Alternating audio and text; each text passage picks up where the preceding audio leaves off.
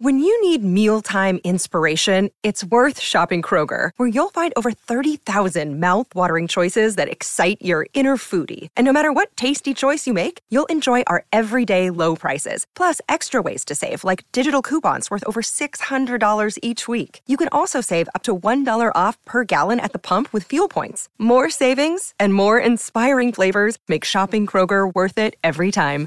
Kroger, fresh for everyone. Fuel restrictions apply. Hola, esto es New Books Network en español. Bienvenidos, bienvenidas todos nuevamente a un episodio más de New Books Network en español. Mi nombre es Eduardo Ángel Cruz y soy su anfitrión para el día de hoy. Eh, el día de hoy tenemos a dos invitados muy especiales que eh, han sacado un libro recién, recién, llamado Heroes in Dark Times, Saints and Officials Tracking Disaster from the 16th to the 17th Centuries, y están precisamente los editores del libro, Milena Viceconte y Domenico Cecere. Buenos días, ¿cómo están? Buenos días y muchas gracias por la invitación. Buenos días y gracias por invitarnos. Un placer. Muchas gracias por, por, por supuesto, por aceptar la invitación. Este, primero, antes que nada, quisiera, eh, si tuvieran la oportunidad, de presentarse un poco hacia, eh, hacia nuestro auditorio, a, para quienes no lo conozcan, para saber principalmente de dónde surgen sus trabajos y dónde y cómo se encuentran ustedes dos.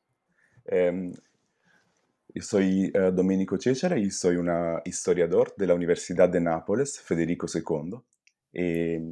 Me um, acabé mi doctorado en la Universidad de Bari uh, hace 10 años, 12 años, y ahora soy profesor eh, asociado y mm, mi investigación eh, aborda uh, diferentes temas en la historia moderna de Italia del Sur, pero también de la monarquía hispánica en estos últimos años.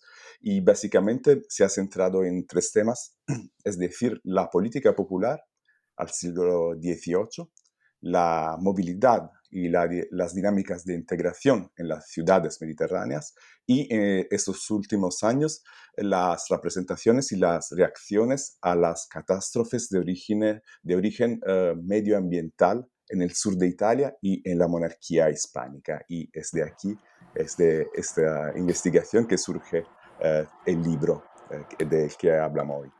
Muchas gracias. Milena.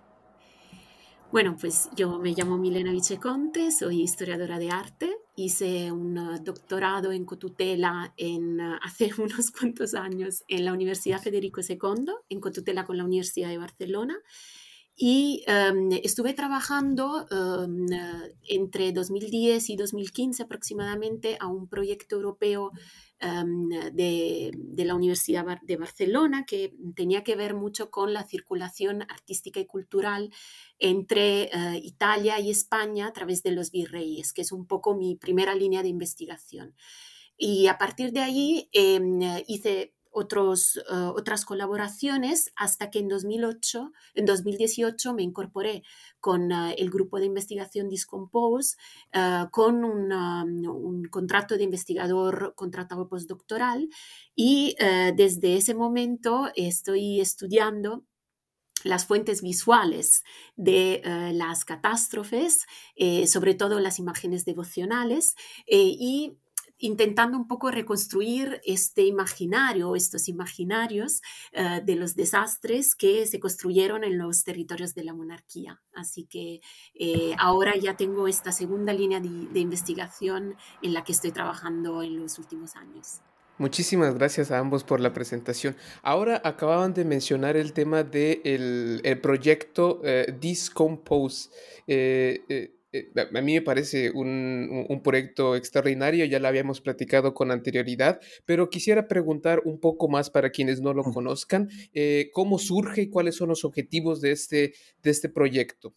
Sí, voy a hablar yo de esto. Um, eh, Discompose es un proyecto uh, financiado por el Consejo Europeo de Investigación, eh, ERC, um, y para llevar a cabo un, proyecto de, uh, de, investigación sobre la representación y las respuestas a los desastres de origen natural en el Imperio Español durante los siglos XVI-XVIII.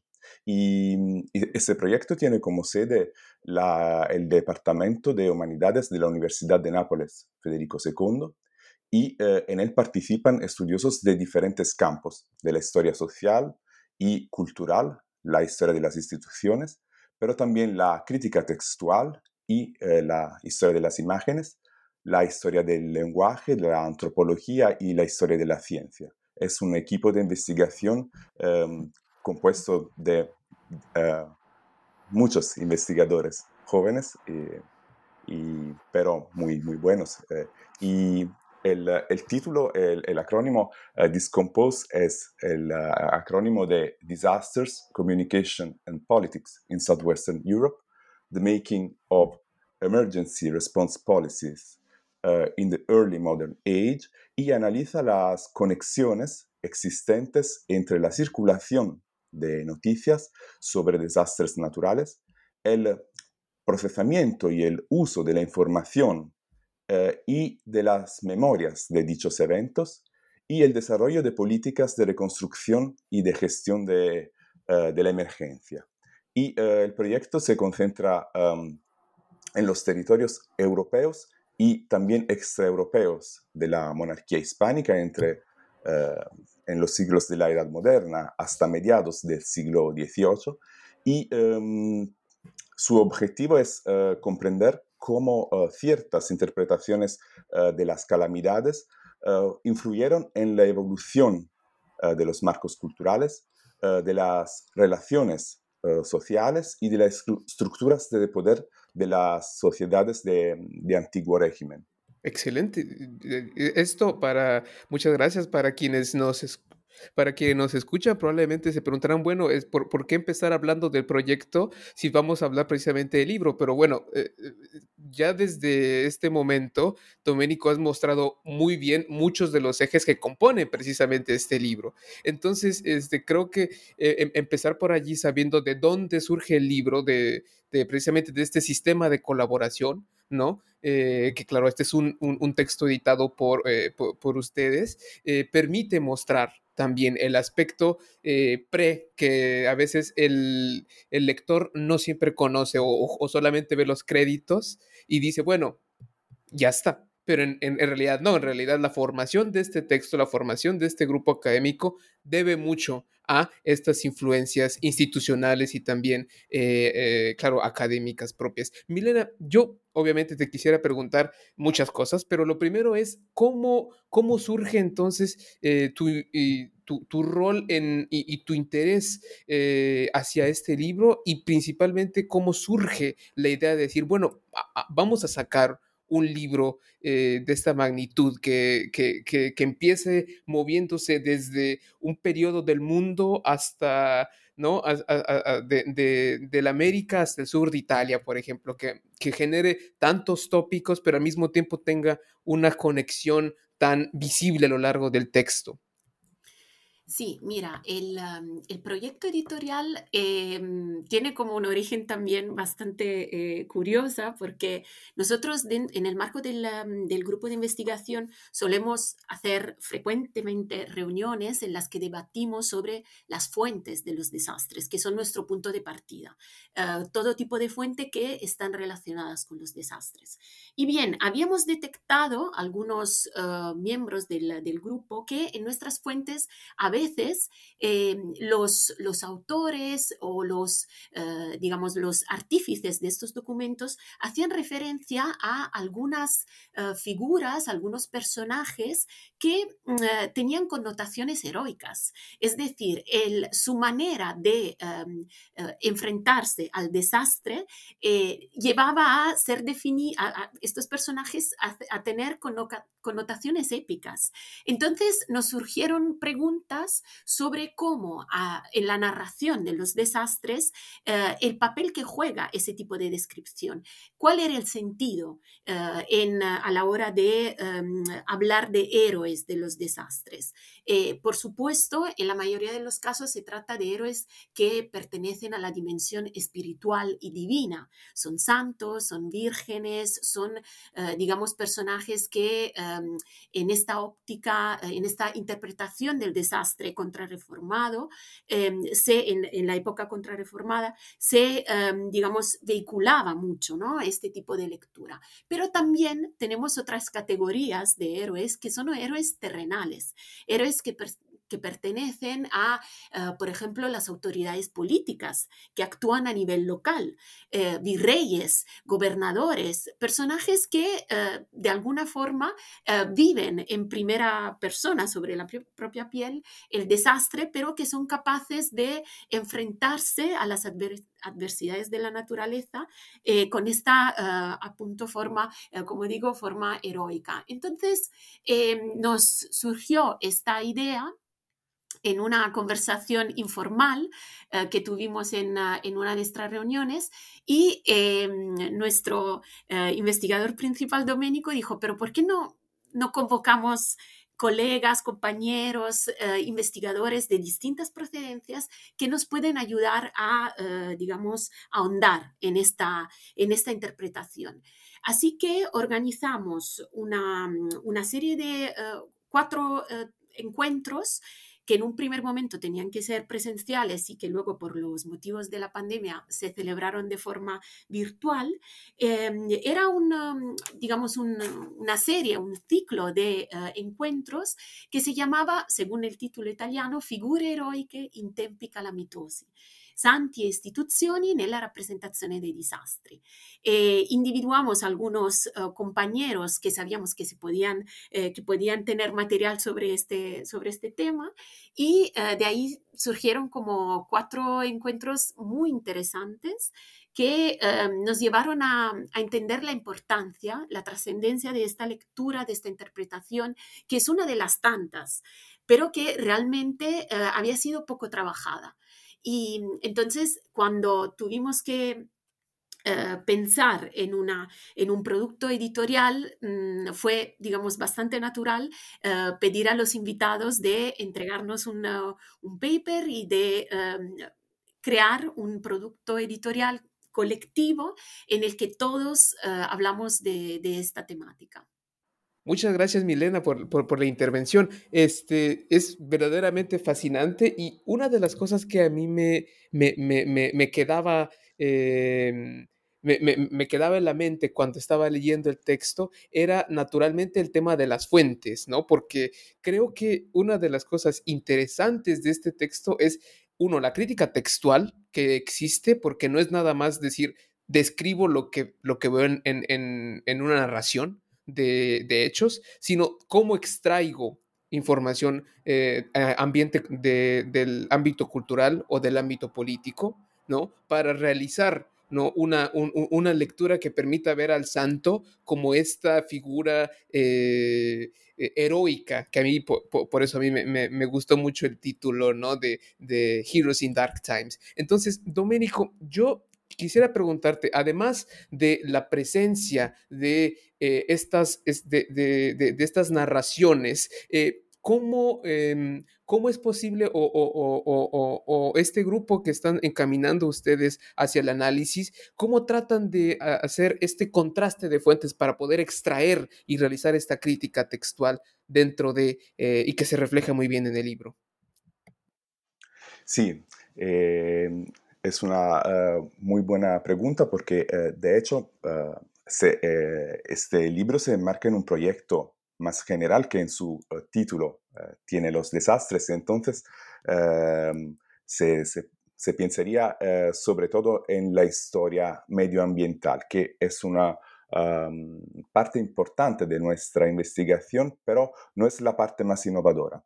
De hecho, desde muchas décadas, eh, hay eh, diferentes proyectos de investigación en la historia del clima, historia del medio ambiente, eh, que han mm, conseguido resultados muy importantes. En mi opinión, la contribución más innovadora que nosotros estamos dando a este, em, a este terreno de investigación, es decir, el aspecto más original del proyecto de investigación eh, es que pretende utilizar conjuntamente enfoques culturales y eh, socio-institucionales eh, con el objetivo de analizar el proceso de toma de decisiones a raíz de las actitudes culturales y los conocimientos disponibles en un periodo determinado.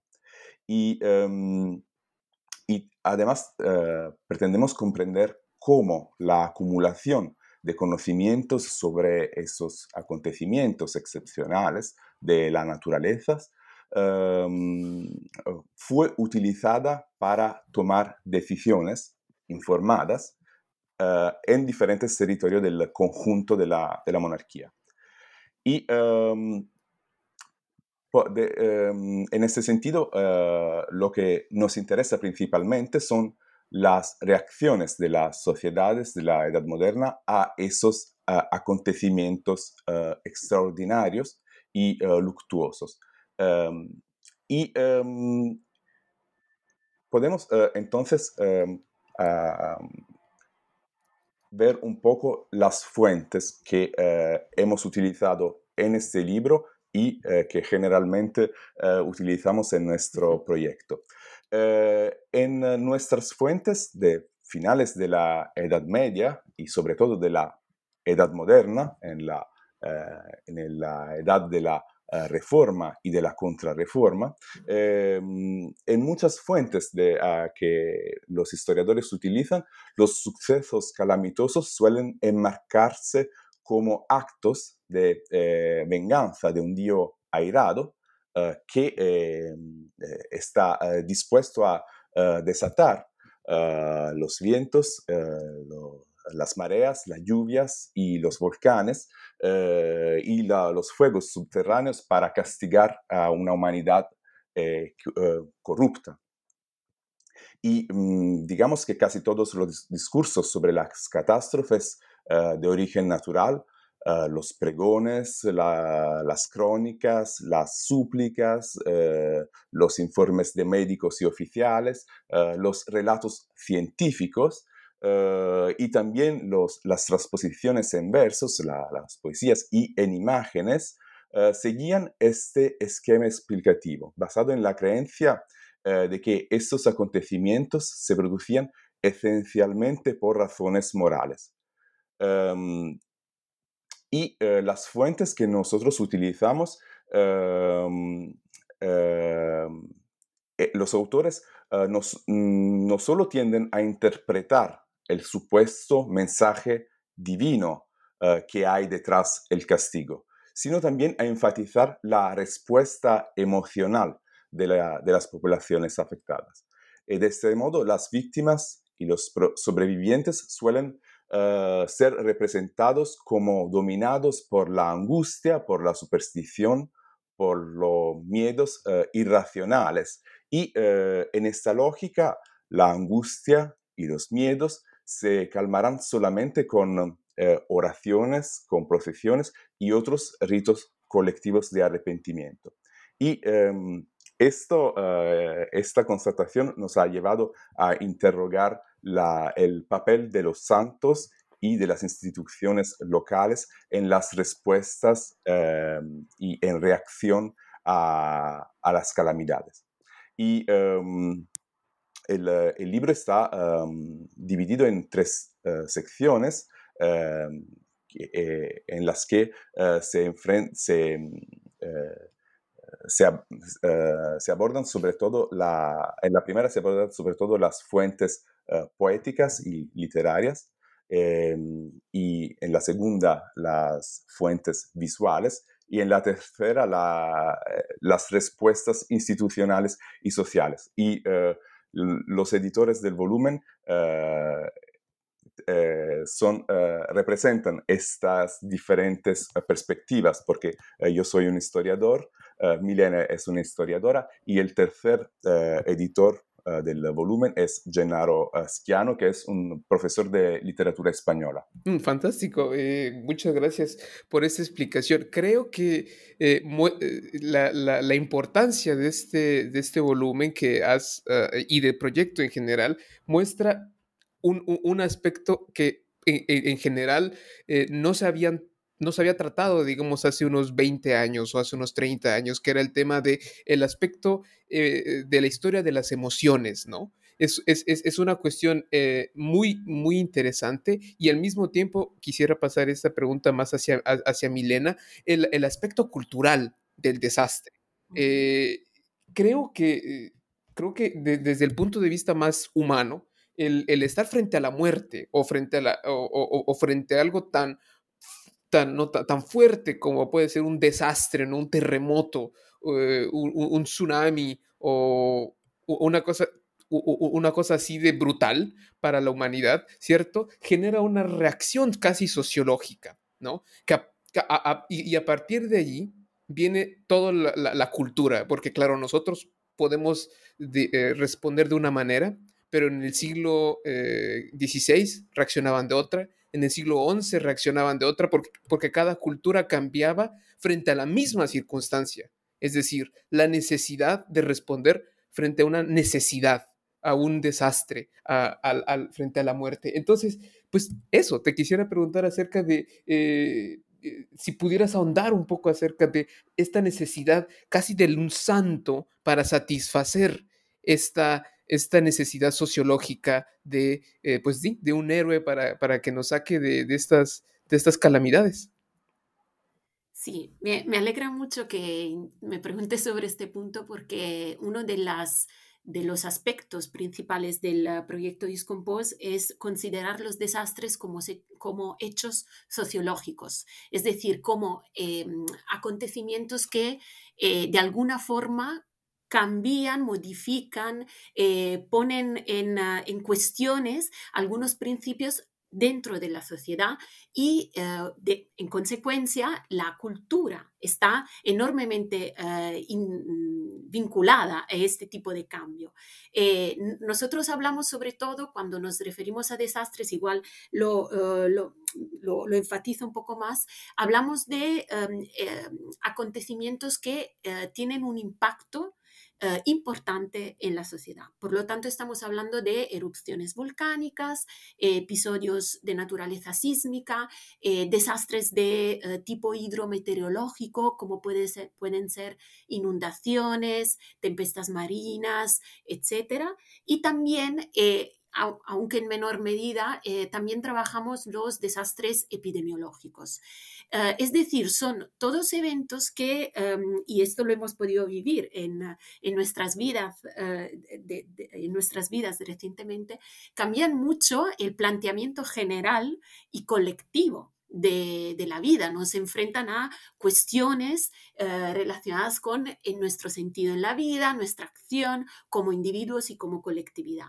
Y es normal que en la sociedad moderna todo esto tenga una, eh, un, impacto, una trascendencia todavía más grande porque eh, se, consideraba, y ah, ah, también ah, todavía en, en, el siglo XVIII será así, se consideraba que la causa primigenia, la causa principal de los desastres, de estos eventos de la naturaleza que se expresaba de una forma tan violenta, eran motivo de, eran causados por el castigo de Dios. Por lo tanto, podemos entender cómo eh, las distintas categorías interpretativas eh, afectaban mucho la producción cultural.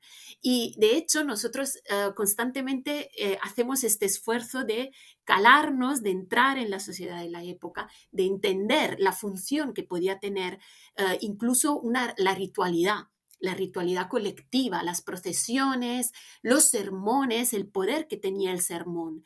Y esto nos ha llevado también a, mm, trabajar algunos conceptos como la política de la manipulación, es decir, cómo en estas fuentes hemos podido identificar algunas estrategias discursivas, lexicales, que lo que pretenden hacer es vehicular una interpretación, o sea, hacer ver o promocionar un tipo de lectura del, acontecimiento religioso, del acontecimiento desastroso, por tal de manipular la colectividad.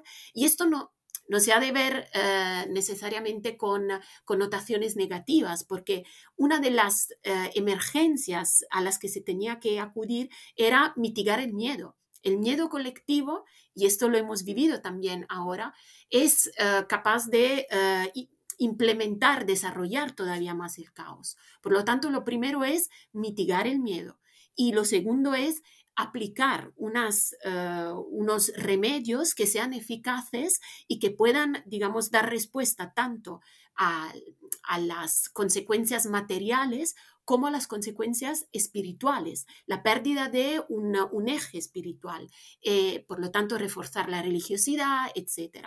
Estos son, diría, las, los aspectos que más se ven reflejados en, ah, en el estudio de estas fuentes.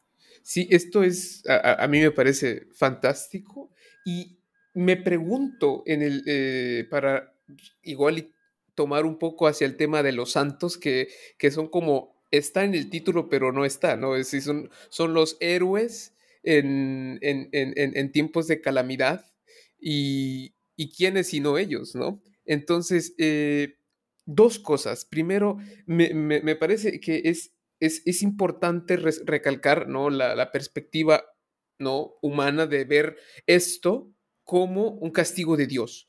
Y, y yo al menos cuando estaba leyendo el texto veía dos aspectos, el aspecto de lo moral, como había mencionado y, mencionas, eh, Doménico, de manera muy puntual, y también en el aspecto sobrenatural, ¿no? Es decir, los santos son al mismo tiempo capaces de influenciar con su poder, ¿no? Mágico casi, ¿no? La, de, traer lluvias, de detener las lluvias si está inundado, de eh, mitigar o prevenir incluso un nuevo desastre, pero al mismo tiempo sus vidas y ahora que se están imprimiendo por centenas o por millares, ¿no? A geografías por toda la monarquía hispánica, también moralizan a la sociedad. Es decir, para tratar de no solamente traer a nuestro abogado divino, sacar a la Virgen en procesión, sino también decir, bueno, entonces vamos a tratar de comportarnos mejor para que no nos castiguen, ¿no? Entonces, este, es, es, es una respuesta, me parece fantástica y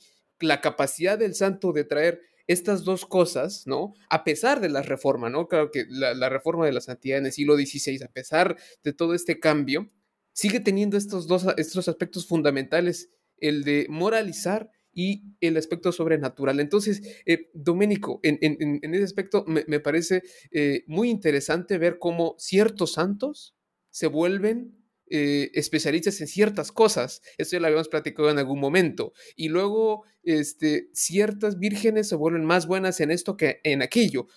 ¿Por, qué esto ocurre? Eh, eh, ¿Cómo la gente empieza a atribuir cosas o, especialidades a estos héroes?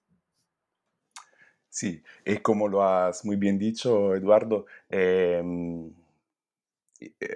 en, casi todas las sociedades eh, eh, eh, se, manifiestan comportamientos similares, al menos aparentemente, ante acontecimientos excepcionales y trágicos difíciles de explicar.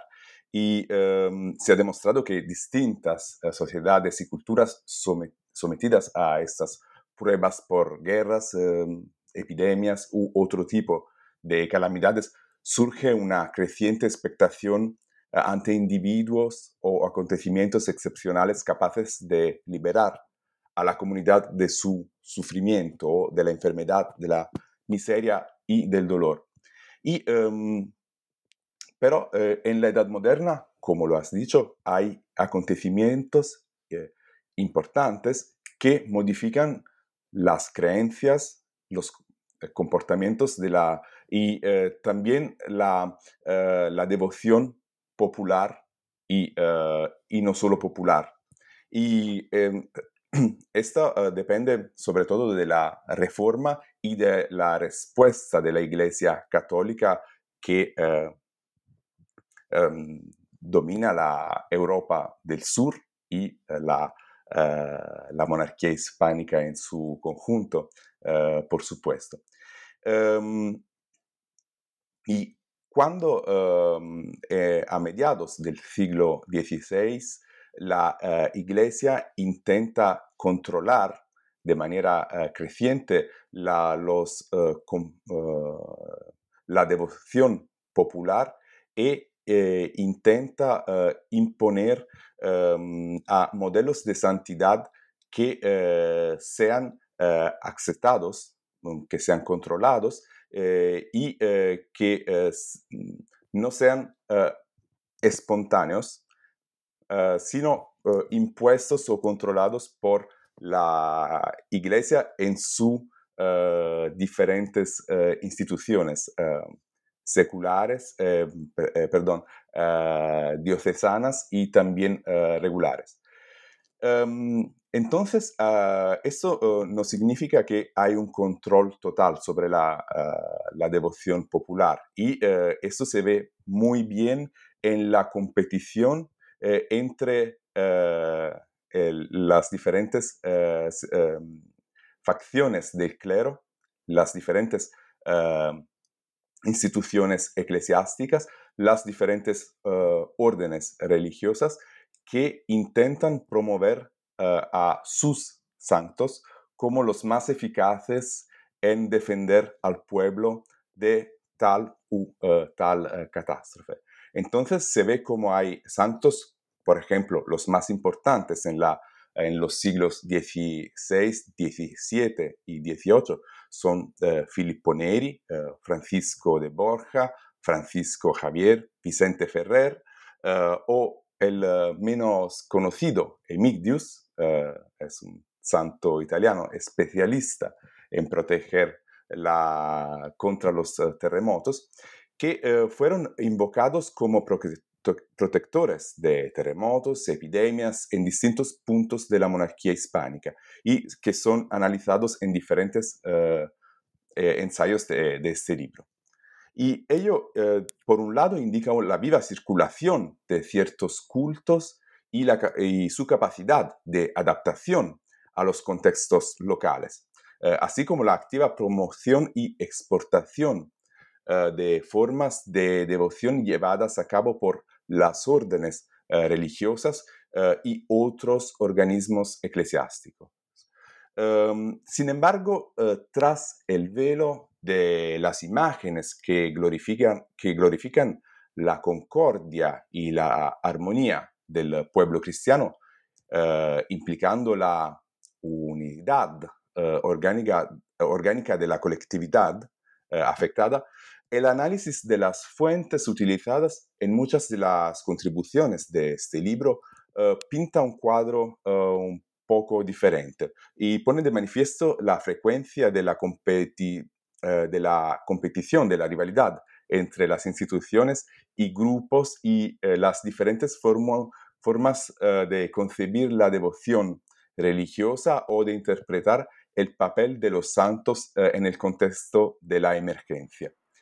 Esto es, es, es, a, mí, a mí me parece siempre muy divertido para quienes, quienes consideren que andar estudiando santos es nada más ver este, lo, lo, perfecto. En realidad vemos estas cosas muy mundanas, ¿no? Jesuitas con los suyos dicen, no, mis santos son los buenos, ¿no? Los, los, este, los, los este, dominicanos van a decir lo mismo, los, este, eh, los carmelitas lo mismo, y entonces esta, es, es esta competencia por encontrar el mejor héroe a veces hasta me hace pensar, ¿no? Algo muy burdo, como, como hoy en día vemos cuál, quién es mejor, Batman o Superman, ¿no? Es una cosa que, que, que, pareciera que, eh, que es, es, nada más de hoy, pero en realidad también existe esta, esta búsqueda, ¿no? De decir quién y cuál santo es mucho más potente por los beneficios que esto trae. ¿No? Porque al final quien administra el mejor santo, por así decirlo, pues debe tener más prerrogativas, parece obvio, pero, pero debe ser la, institución que goce de mayor, eh, ¿no? Que sea la primera en mitigar el desastre, como mencionaba Milena. Y yo quisiera recordar una cosa muy importante, ¿no? Para quienes, quienes son nuevos en el mundo del periodo moderno, es el, el asunto y el tema de que esto no es nada más entre órdenes religiosas, no, es nada más entre, entre, padres y madres, es también las autoridades políticas y es una cuestión que se ve muy bien en el tercer eh, eh, aspecto, en el tercer eh, gran bloque del libro. Y yo quisiera preguntarte específicamente, Milena, visto que tu capítulo trata ¿no? sobre un otro héroe, ¿no? Como lo es un, virrey, el virrey de Monterrey. ¿Cómo ves, eh, cómo, es posible explicar este encuentro, eh, este aspecto político, en, no nada más, digamos, entre órdenes religiosas, sino también en el gobierno secular? Sí, es, eh, esta, contribución, es, este trabajo me ha, ha sido bastante complicado eh, redactarlo porque las informaciones son más escasas y es más difícil identificar casos parecidos en, em, en, comparación con la cantidad extraordinaria de documentación que tenemos referente a la promoción de santos y de devociones. Porque realmente el desastre era también motivo para promocionar eh, organismos políticos, para promocionar la acción política, sobre todo en unos contextos en los que el rey era ausente y en los que el virrey tenía que dar la cara frente al desastre, eh, frente a la resolución del desastre, al menos por lo que pertoca a los, los asuntos prácticos, o sea, dónde, cómo gestionar la gente que ha perdido sus, eh, sus casas, eh, la fuga de la población, las enfermedades, el surgir de brotes epidémicos, etc.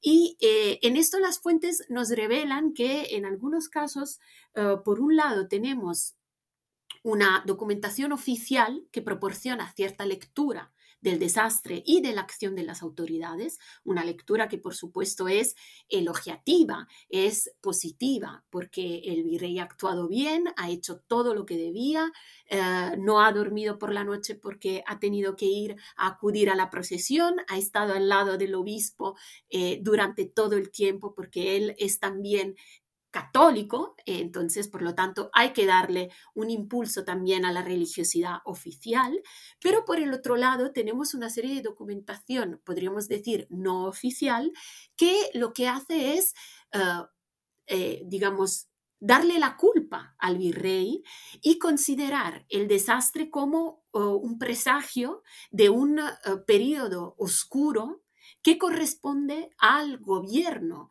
Em, al mal gobierno del virrey.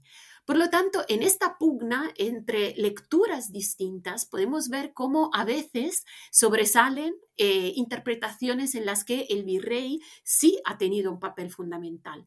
Desde luego, em, los santos son presentes, pero son presentes por lo que refiere al, eh, a la acción milagrosa de interrumpir un terremoto. Pero por otro lado tenemos eh, héroes eh, terrenales que lo que hacen es resolver de una forma eficaz y eh, súbita, instantánea, la emergencia.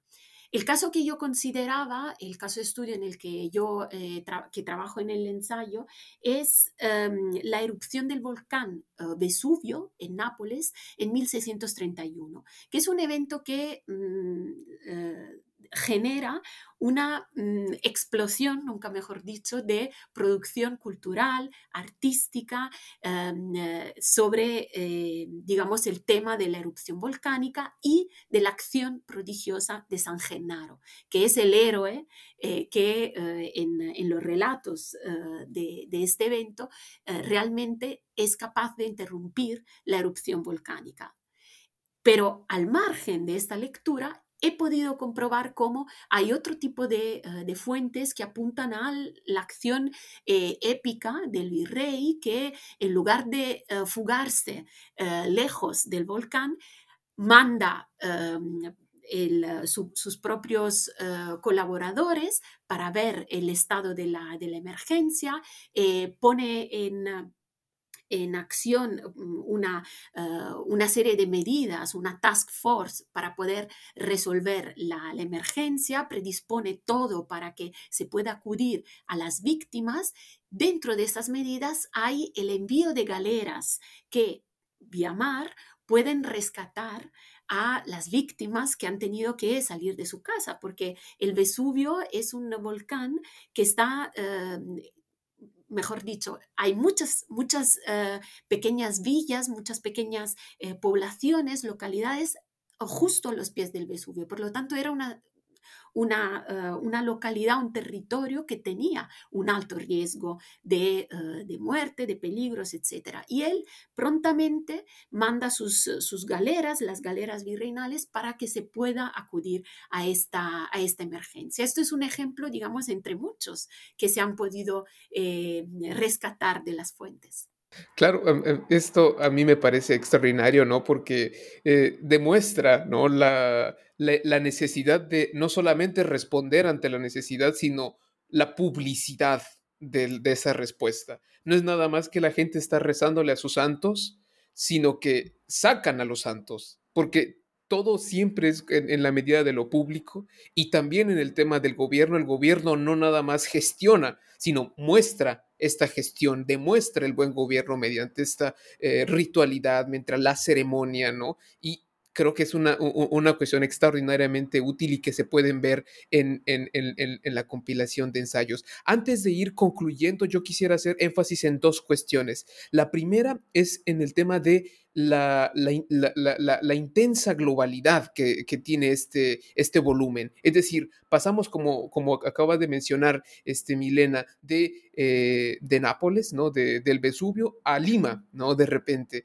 De repente estamos yendo hacia otras partes de, eh, de, de la monarquía hispánica para ver cómo un mismo eh, fenómeno, o mejor dicho, distintos fenómenos que ocurren casi simultáneamente, son respondidos de eh, diversa forma y según las necesidades y las categorías políticas de la, la, la, zona. Entonces, eh, Doménico, ¿cuál, ¿cuál fue el, digamos, una de las cosas que eh, este, este aspecto de la globalidad estaba dentro de la, proyección del volumen o fue una cosa que como editores tuvieron que sortear para tratar de dar este, cohesión y, y, y, que el lector no sienta que de repente, ¡pum!, de repente estoy en otro lado, ¿no? Entonces, esa es la pregunta.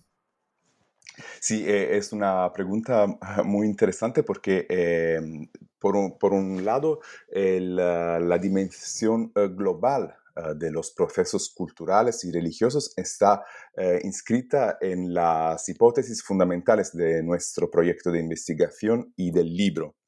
Uh, pero es verdad que durante la, la, las uh, jornadas de estudio, la, las diferentes ponencias han puesto de relieve unos fenómenos que parecían locales y que han resultado muy similares en diferentes partes de la, de la monarquía en, en, Europa y también en, en América y en Asia, en las Filipinas también.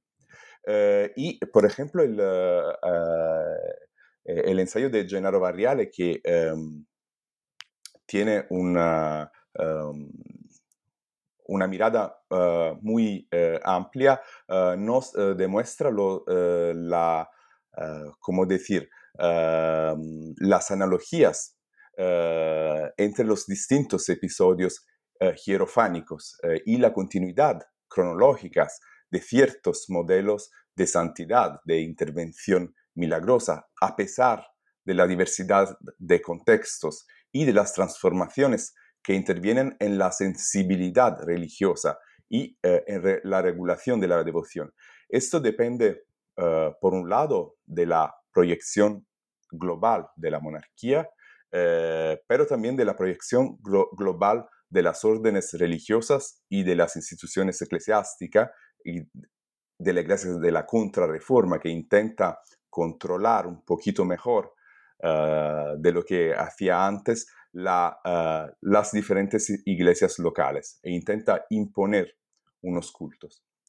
Um, y um, esto se ve también uh, muy bien en mi, en, mi, sentido en, otros, en otras contribuciones, como por ejemplo en la de Valeria Enea, sobre el temblor de la Sicilia oriental a finales del siglo XVII, uno de, los temblores más graves de, la, uh,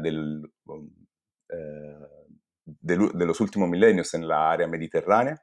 Uh, y um, aquí, en la Sicilia um, afectada por el temblor, se ve, se ve la interacción, pero también la competencia entre diferentes cultos, un culto local, eh, el de Santa Rosalía, la santa de Palermo, eh, que había eh, protegido Palermo de la peste a, inicio del siglo XVII y está invocada para proteger la Sicilia también a finales del siglo XVIII, XVII, perdón, pero hay también un nuevo santo, San Francisco de Borja, que es un, santo promovido por los, jesuitas. Y el culto de Francisco de Borja como protector de los temblores era un culto eh, que se originó en la eh, América del Sur, en la América española. Entonces es el papel de las órdenes religiosas que eh, permite a estos cultos locales de trasladarse en otros contextos en, de América a Sicilia, de Sicilia a Nápoles y de Nápoles a Roma y en España también. Eh, al siglo XVIII. Y son casos interesantes que, eh, en mi sentido, eh, permiten seguir esos procesos culturales y políticos de construcción de la santidad.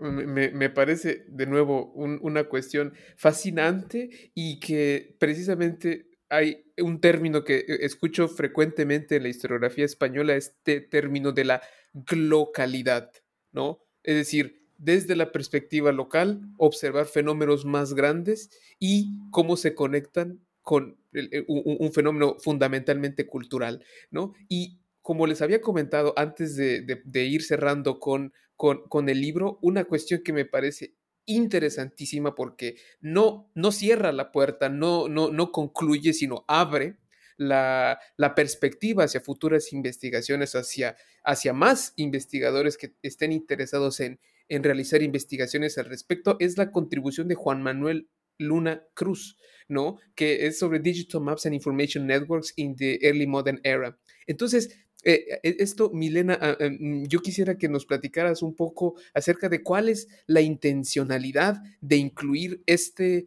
este eh, no solamente este ensayo, que, como ensayo es un, un texto muy bueno, sino también ver cuál es, em, cuál es el objetivo que, esta, em, que este proyecto eh, deja para eh, la comunidad académica interesada y para los jóvenes que estén interesados en, ahondar en estos tan, tan fascinantes temas. Sí, eh, decidimos incluir este ensayo porque realmente al hablar de un territorio tan amplio como el de la monarquía hispánica a lo largo de la Edad Moderna, no podemos prescindir de em, enfrentarnos al ah, concepto de la circulación de la información, cómo esta circulación afecta también la em, puesta en marcha de medidas, de mm, que sean medidas relacionadas con la respuesta frente al desastre. Y mm, nos interesaba mucho entender desde la historia del periodismo, porque ah, Manuel Luna Cruz pertenece a la historia, es un historiador del periodismo, cómo podemos crear mapas digitales eh, en, los cuales se puede dar visibilidad a estas redes de información. Entonces le, pedimos de ahondar en ese tema desde la, eh, digamos, el focus de, los, de la visión heroica, em, utilizando un corpus de relaciones de sucesos, que son unos textos impresos de... Em, que circularon abundantemente a lo largo del siglo XVII y XVIII, eh, son, digamos, una, em, el, prototipo del, periodismo moderno, es, decir, son informaciones que circulaban en las redes, entre las, eh, digamos, eh, em, ciudades más importantes a una, una, vez más del globo y que permitían también a eventos que acaecían en territorios distintos de llegar en, ah, al otro lado del mundo. Em, en este, para este caso, eh, él ha utilizado un corpus bastante reducido, es decir, relaciones de sucesos que van de 1618 a 1635. Y los ha elaborado, ha elaborado la información creando unos mapas digitales que le, han, le han permitido identificar los focos informativos. Es decir, cuáles eran los puntos neurálgicos del globo en los cuales se manejaba la información. Bien, este tipo de mirada, este tipo de análisis a nosotros nos interesa muchísimo porque, eh, puesto que trabajamos eh, eventos eh, catastróficos que tienen lugar en distintos territorios del globo y en los que eh, hay autoridades eclesiásticas, regulares, seculares, etcétera, que tienen que gestionar la información. Por lo tanto, las prácticas se comunican, eh, se eh, transfieren, se aplican teniendo en cuenta estos ejemplos y toda la información que llega. Y mm, de hecho, nosotros mismos estamos trabajando en, en, un proyecto que tiene mucho que ver con las humanidades digitales porque estamos elaborando una base de datos en las que van a dialogar todas las fuentes que trabajamos. son fuentes manuscritas, por lo tanto, carta, correspondencia de carácter oficial y extraoficial, son textos impresos y eh, en, eh, en una en un abanico bastante amplio de productos impresos, desde los productos literarios, poéticos, hasta los tratados eh, o los productos de, de, tipo religioso, sermones, plegarias, etc. Y luego tenemos, por supuesto, las imágenes, imágenes grabadas, imágenes pintadas, grandes ciclos de frescos, em, pinturas votivas, ex votos, etc. Todos relacionados con un evento. Entonces, claro, esto nos permite realmente ver la, el gran alcance que tenían los, eh, los eventos de gran impacto como los desastres en el mundo de la información y de la comunicación. Eh, en el caso de nuestra base de datos, es un repositorio ya que cuenta con un número bastante elevado de, em, de, entradas, de, de, eventos y que... Eh, esperemos en, ah, en, el breve término de ah, compartirlo con todos los ah, investigadores y por supuesto con el público más amplio. Esto será, será excelente para todos los interesados eh, porque creo que historiadores del arte se pueden beneficiar de ello, historiadores normales, es decir, historiador que esté interesado en, en, este aspecto del el desastre, la respuesta sociológica ante el desastre, la historia de las emociones, la producción de la información, la circulación de la información, creo que será una contribución fantástica y qué bueno que esté, eh, esté este proyecto andando. Para, ahora sí, para terminar, eh, yo quisiera hacer la, la, pregunta quizás más básica. Eh, Milena, ¿dónde podemos conseguir este libro que está está, bueno, yo se los digo, está muy bueno, este, eh, eh, para, para que todos los que nos están escuchando puedan, puedan adquirir su copia.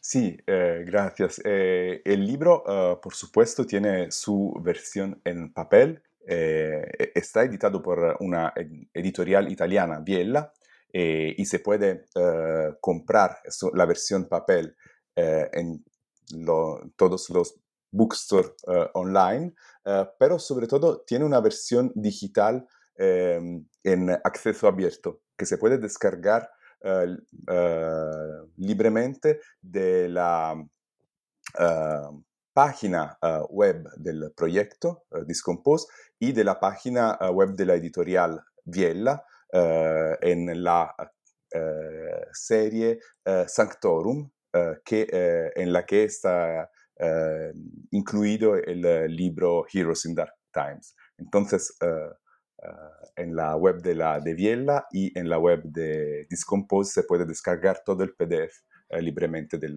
del, libro. Excelente. Para quienes están escuchando esto, la página es biela, v i e l l -A y claro, ya de ahí buscar Heroes in Dark Times. Y para la página Discompose es discompose .unina.it.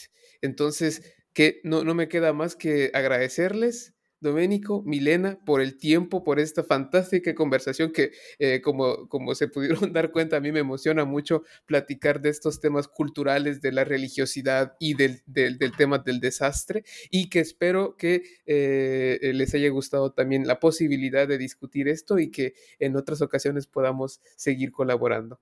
Un último mensaje Muchas gracias, Eduardo, por, haber, em, por habernos concedido este espacio y gracias y, también estamos como muy, muy curiosos de, em, recibir comentarios de los, de los oyentes o de quien eh, tiene interés en, eh, en, nuestro libro. Muchísimas gracias, Eduardo, por eh, este espacio para eh, permitirnos demostrar cómo los desastres son eh, fenómenos que abren ventanas sobre diferentes aspectos culturales, sociales, políticos, religiosos. Y espero que el libro pueda ser apreciado por los, los que escuchan esta, este programa. Gracias. Mi agradecimiento obviamente con ustedes y también para toda la comunidad de New Books Network en español. Eh, recuerden que lo pueden encontrar en, eh, tenemos eh, podcast constantemente cada semana discutiendo temas de diversa naturaleza en New Books Network en español. Les agradezco nuevamente y hasta pronto.